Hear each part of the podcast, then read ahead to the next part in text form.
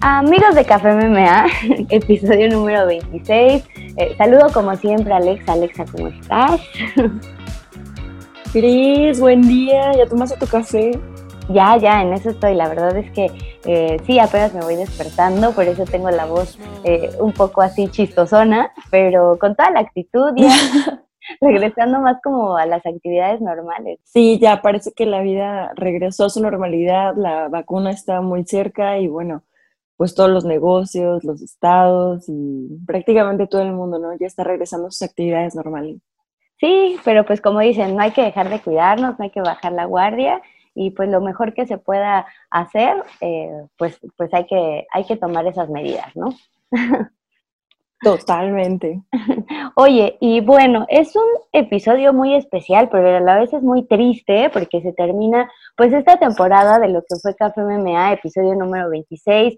Fueron 26 semanas extraordinarias, la verdad yo me la pasé increíble, eh, pues ha sido una experiencia muy padre estar al lado de Alexa, de platicar de muchísimas cosas y pues esperemos que en el camino nos volvamos a encontrar, eh, que la respuesta de la gente ha sido buena, entonces pues a mí me gustaría regresar, yo no sé cómo la has pasado tú Alexa, qué te ha dejado pues de aprendizaje todo este camino de 26 semanas. Ay, pues yo también estuvo estuvo súper padre, la verdad, gracias por haberme animado a intentar algo nuevo, a hacer algo diferente en la cuarentena porque la verdad es que me estaba volviendo loca y me imagino que mucha gente también. Y claro que sí, esta, esta temporada fue muy especial, eh, fue, eh, por, eh, como le diríamos, temporada COVID, temporada cuarentena. Entonces, pues ya más adelante a ver qué, qué nos presenta otra oportunidad para hacer algo diferente. ¿Te late?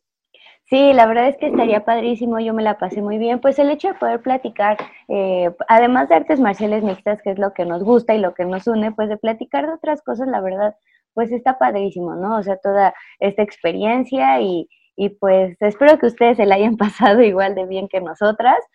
Em, y así. Ya te vi que andabas en Cancún, por cierto. ¡Feliz cumpleaños! Ay, muchas gracias. Sí, la verdad es que me tomé unos días. El clima no estaba tan padre porque estaba muy nublado y deja tú lo nublado, como que llovía bastante. Entonces, como que me castigó un poquito el, el clima de Cancún, pero la verdad me la pasé increíble y los pocos momentos de sol los aproveché al máximo. Ay, qué bueno, Cris, eso es lo más importante. Me hubiera gustado ir a tu cumpleaños. para el próximo año esperemos que ya no haya COVID, bueno, que ya haya vacuna, que haya cura, que todo esté mucho mejor y pues sí, organizamos algo. Nos vamos. Nos vamos todos. Oye, ah, este, pero el, el, todo pasado, eh, obviamente hubo cartelera, como ya estamos acostumbrados desde, desde abril, desde mayo, entonces, ¿te late si vamos con los resultados? A ver, por favor. todo comenzó con Dante Mays, que venció por decisión unánime a Roque Martínez, Alex Morono vence por decisión unánime a Ruiz McKee, Tony Gravely vence por decisión dividida a Geraldo Di Freitas, y para cerrar las preliminares, Kanako Murata vence por decisión unánime a Randa Marcos. En la cartelera estelar, bueno, la pelea de, Teco Quiñones se cancela por, por, problemas médicos de Luis Esmolca. Eh, primero Luis Esmolca no había dado el peso. Luis Esmolca no había dado el peso un día antes.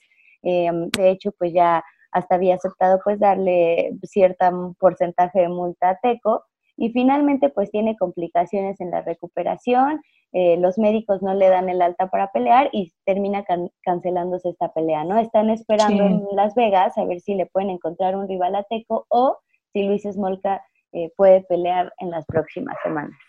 Qué wow. ¿no? pues sí, cuando, cuando, esto sucede, pues está fuera de las manos eh, pues de los peleadores y la verdad yo me imagino, porque como siempre lo repito, o sea, yo nunca he peleado, nunca he tenido la experiencia, pero pues ya haber hecho todo el trabajo y así, pues me imagino que es medio, pues medio triste, ¿no? O sea, el no poder subirte a la jaula a pocas horas de estar, claro. de estar arriba, ¿no? Sí, pues ojalá que le puedan encontrar un reemplazo o que Smolka pueda eh, competir dentro de un periodo muy corto de tiempo, ¿no? Para ajustar esa, esa cuenta que tienen ahí estos dos chicos. Sí, ojalá, porque pues también Teco hablaba como de esa motivación que tenía de, de que ya había nacido su hija, eh, de que no la había podido conocer porque pues justo él estaba en campamento, ya cerrando campamento, fue prácticamente una semana antes.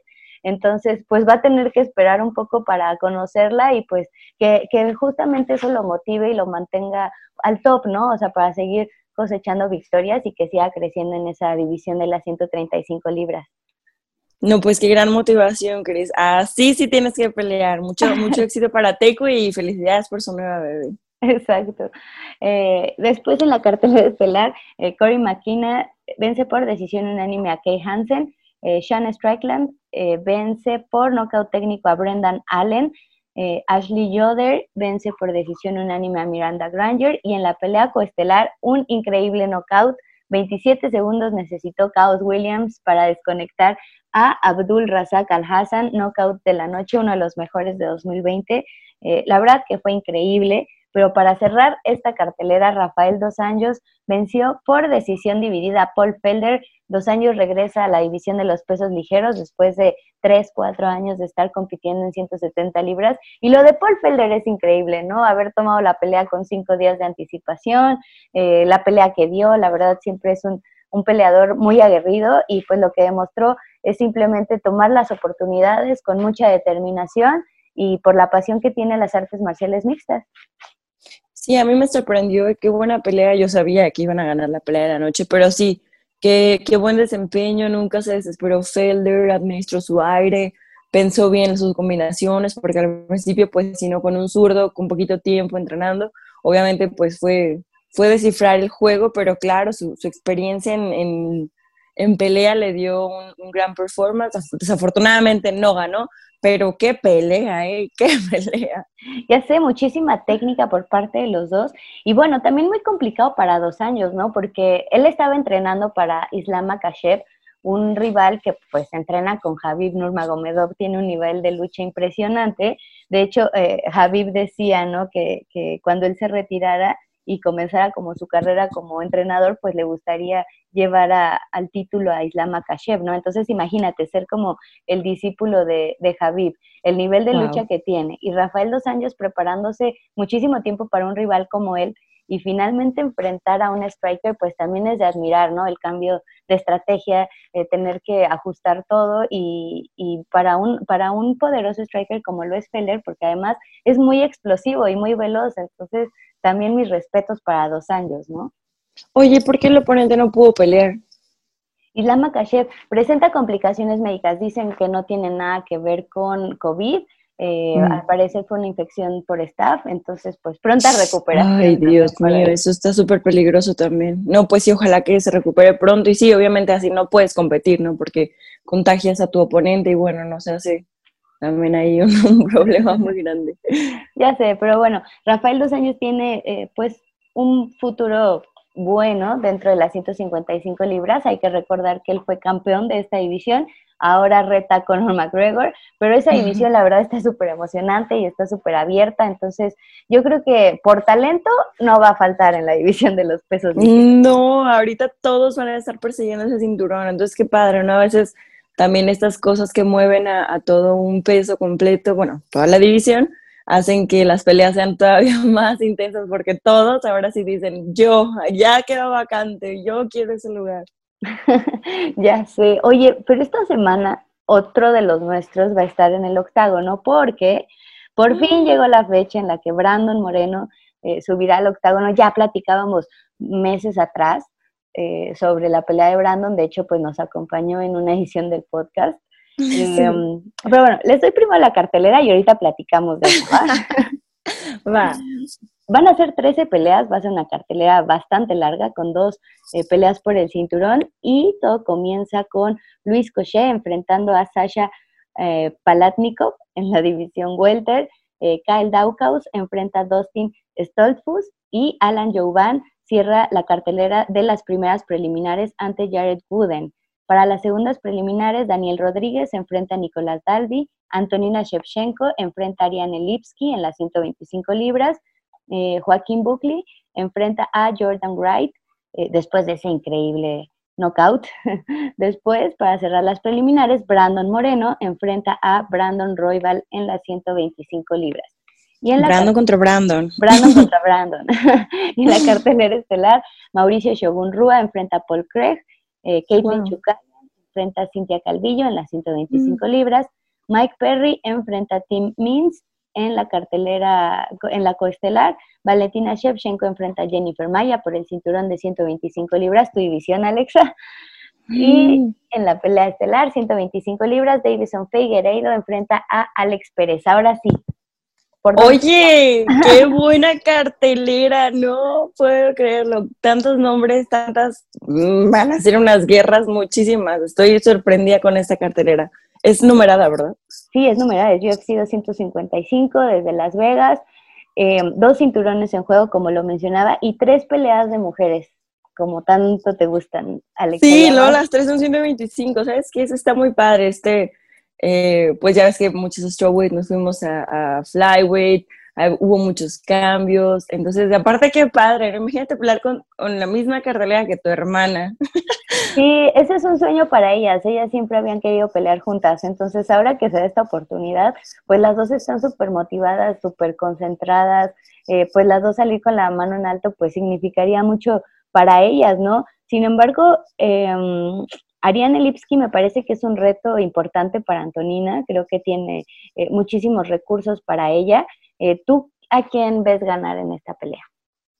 Ay, pues eh, es una pelea difícil, pero creo, creo que Antonina tiene un poquito más de experiencia. Lipski es buenísima, pero sí siento que Antonina tiene un poquito más de experiencia, ¿sabes? Eh, Lipsky a veces se deja ir como así derechito, derechito, derechito y varias veces pues la han casado en ese momento, pero no tengo dudas que ha aprendido mucho, que ha mejorado y bueno, aparte es una zurda, tú sabes que siempre pelear con zurdos es un reto totalmente distinto que acomodar el pie, que lo tengas así, que la línea y la cabeza, entonces eh, pues es un gran reto, es un reto para, para Lipsky, pero pues ojalá que, que le vaya súper bien. Solo sí creo que las hermanas Shevchenko van con todo, Cris, la verdad. Sí, súper poderosas, la verdad. Sí, no, aparte, imagínate tener con Valentina, o sea. ¿Qué más, ¿Qué más se puede pedir, verdad? Bueno, yo creo. Oye, y también en esta división, Caitlin Chukayan enfrenta a Cintia Calvillo. Cintia Calvillo originalmente iba a enfrentar a Lauren Murphy, pero después da positivo a COVID, ajá, queda fuera de la cartelera, Lauren Murphy finalmente tiene otra rival, que también ganó cuatro victorias en fila, pide su oportunidad por el cinturón, pero Cintia va a tener un gran reto en Caitlin Chukayan. Caitlin ya enfrentó a Valentina por el cinturón en febrero de este año. Es un reto muy importante para Cintia porque también podría abrirle la puerta, ¿no? Como a la antesala de una pelea por el cinturón. Esta división va a estar muy movida esta noche, entonces yo creo que todos los resultados van a ser importantes, pero tú como ves esta pelea, yo la veo muy complicada para Cintia porque Caitlyn es muy experimentada y su striking, la verdad es que es de, de, resaltarse y tiene como el tiempo perfecto para atacar, ¿no? Mientras que Cintia tiene una variedad de recursos que la pueden hacer muy, muy, muy peligrosa también en el piso. Sí, pero fíjate que Caitlyn también ha mejorado muchísimo en su lucha. He visto que, bueno, contra Antonina, bueno, la tuvo y la tuvo en el piso todo el tiempo, bonitos derribes. Eh, ay, ¿tú quién crees que gane? Em, está muy complicada, pero yo creo que es el momento de Cintia. Creo que Cintia está súper motivada. Eh, también el hecho de haber llegado de 115 a 125 pues la mantienen eh, pues súper movida, ¿no? Súper alerta, trabajando muchísimo. Ha estado como encontrando su lugar eh, de entrenamiento, le ha costado un poco de trabajo después de, que dejó a, su entrenador de cabecera, Justin. Eh, ahora se fue a AKA, está entrenando en Las Vegas, entonces vamos a ver qué tal le va como ese cambio de aires. Y pues ya lució, ha lucido bien, pero vamos a verla en contra de Caitlin Chukayan, una rival con mucha experiencia, como ya lo decía. Me parece que se va para el lado de Cintia. ya sí, ojalá que sí. Vamos paisana con todo. y también en esa división, Valentina Shevchenko enfrentando a Jennifer Maya. Em, Ay, qué dura pelea. Ya sé. ¿Tú cómo ves? Eh, Jennifer Maya viene de vencer a Joan Calderwood. Joan era la rival original de Valentina, para eh, una pelea que se iba a realizar el 6 de junio. Después, eh, pues empieza a haber muchísimos movimientos por la situación de, COVID. eh, Valentina queda fuera de, esta función, Joan Calderwood decide no esperar a Valentina, decide tomar la pelea contra Jennifer Maya y Jennifer Maya la somete con una barra de brazo que le da la oportunidad inmediata al cinturón. ¿Cómo ves esta situación, Alexa? Ay, pues es que sabes que yo realmente creo que fue totalmente arriesgado lo que hizo Joan. Yo entiendo que quería pelear, pero bueno, tenía ya su oportunidad por el, por el título, por pelear, que es lo que tanto estaba esperando. Y bueno, desgraciadamente eh, Maya es una barra hermosa, un armor súper, súper bonito. Maya es muy técnica, todo el tiempo su, su guardia arriba, combinaciones bien fluidas. Eh, Maya ha mejorado muchísimo, no por nada fue campeona de Invicta FC, entonces creo que eh, es una gran oportunidad para ella y va a ser una pelea dura. O sea, sí, sí creo que será una pelea dura, pero como te repito, creo que Shevchenko viene con todo. Sí, la experiencia que tiene Valentina eh, es impresionante. Además, la mentalidad, ¿no? O sea, nunca la ves quebrarse. Eh, ese nivel de Muay Thai que le da tanta confianza, que le da tanto alcance. cinco victorias consecutivas. Su última derrota fue justo por el cinturón de 135 ante Amanda Nunes. Entonces, él la calidad de rivales que ha tenido Valentina es impresionante, ¿no? Eh, Joanna Jerzersi, Jessica Ay, que también fue eh, contendiente, Liz Carmouche, que fue la primera peleadora en enfrentar a Ronda Rousey en UFC, y eh, Caitlin Chukaya, ¿no? Su última víctima. Entonces, vamos a ver cómo se desarrolla. Me parece que Valentina va a defender el cinturón por cuarta ocasión. Yo también lo creo, Cris. bueno, le ponemos punto a Valentina. Y en la pelea estelar Davison Figueiredo enfrentando a Alex Pérez, que eso también tiene implicaciones con la pelea de Brandon Moreno y Brandon Royval, ¿no? Brandon Royval eh, lo ha hecho de manera extraordinaria desde que debutó en UFC y tiene una gran oportunidad de enfrentar a Brandon Moreno, porque Brandon Moreno em, es el primero del ranking después de Davison Figueiredo, entonces para Brandon Royval es muy importante una victoria sobre Brandon Moreno, ¿no? La verdad es que el mexicano eh, también viene súper motivado, acaba de nacer su hija, Em, tiene muchísimo poder. Desde que debutó en UFC ha mostrado que está listo para cualquier rival a este nivel. Y desde que regresó en, septiembre del año pasado, pues ha lucido espectacular, ¿no? Entonces, ¿tú cómo ves primero esta pelea entre Brandon Moreno y Brandon Roy? Mira, la verdad desconozco un poquito acerca de su oponente, pero sé que Brandon es un atleta súper, súper, súper disciplinado. Yo lo conocí eh, hace muchísimo tiempo que fui a hacer un camp en Entram. Él, de hecho, fue mi coach un tiempo y yo lo admiro mucho. Me encanta la manera que enseña, que entrena. Siempre trae a todo el equipo de que, hey, vamos, esto. Y siempre motiva a todas las personas. Yo la verdad es que quedé asombrada. Lo admiro como atleta, como persona. Es un, es un chavito súper, súper, súper buena onda. Bien dedicado a su familia. Y bueno, estoy completamente segura de que ama lo que hace y que no está ahí nada más por estar, él va por el cinturón. Eh, también me parece un poquito eh, injusto que no le hayan dado la oportunidad, siendo que pues él está ahora sí que en el top, ¿no? Hasta arriba, pelea, y pelea y se lo ha, lo ha conseguido de una manera espectacular. Entonces, eh, sé que esta victoria le va, le va a ayudar muchísimo para llegar ahora a que le den, sin que se la piensen, esa oportunidad del cinturón. Exactamente, yo creo que por eso es tan importante esta pelea para Brandon Moreno. Y Brandon Royval, eh, te cuento un poquito, o sea, es un, es un rival que tiene un gran nivel en el piso. De sus 12 victorias, ha conseguido 8 por sumisión eh, y 3 por nocaut. Entonces es súper finalizador, nunca ha sido finalizado. En UFC eh, tiene un par de victorias por sumisión, las dos en el segundo round. Entonces por eso te comentaba, o sea, es una pelea como muy importante para él. Pero Brandon Moreno tampoco ha sido finalizado, nunca. Y también su nivel en el piso es buenísimo. O sea, tiene 10 victorias por sumisión. Entonces, sí hay que mantenernos atentas a esta pelea porque además esa misma noche se estará disputando ese cinturón entre Davison Figueiredo, el campeón, que venció a Joseph Benavides, y Alex Pérez, otro rival eh, con sangre mexicana que lo ha hecho increíblemente desde que debutó em, desde que debutó al eh, conseguir su contrato en el Contender Series en 2017. Eh, solo ha tenido una derrota que fue justamente ante Joseph Benavides y suma seis victorias dentro del octágono. Entonces yo creo que también eh, pues es muy buena opción el haber tomado a Alex Pérez. Entiendo lo injusto de la situación, pero creo que Alex Pérez pues también ha hecho pues bastantes eh, cosas buenas, ¿no? Dentro de la división.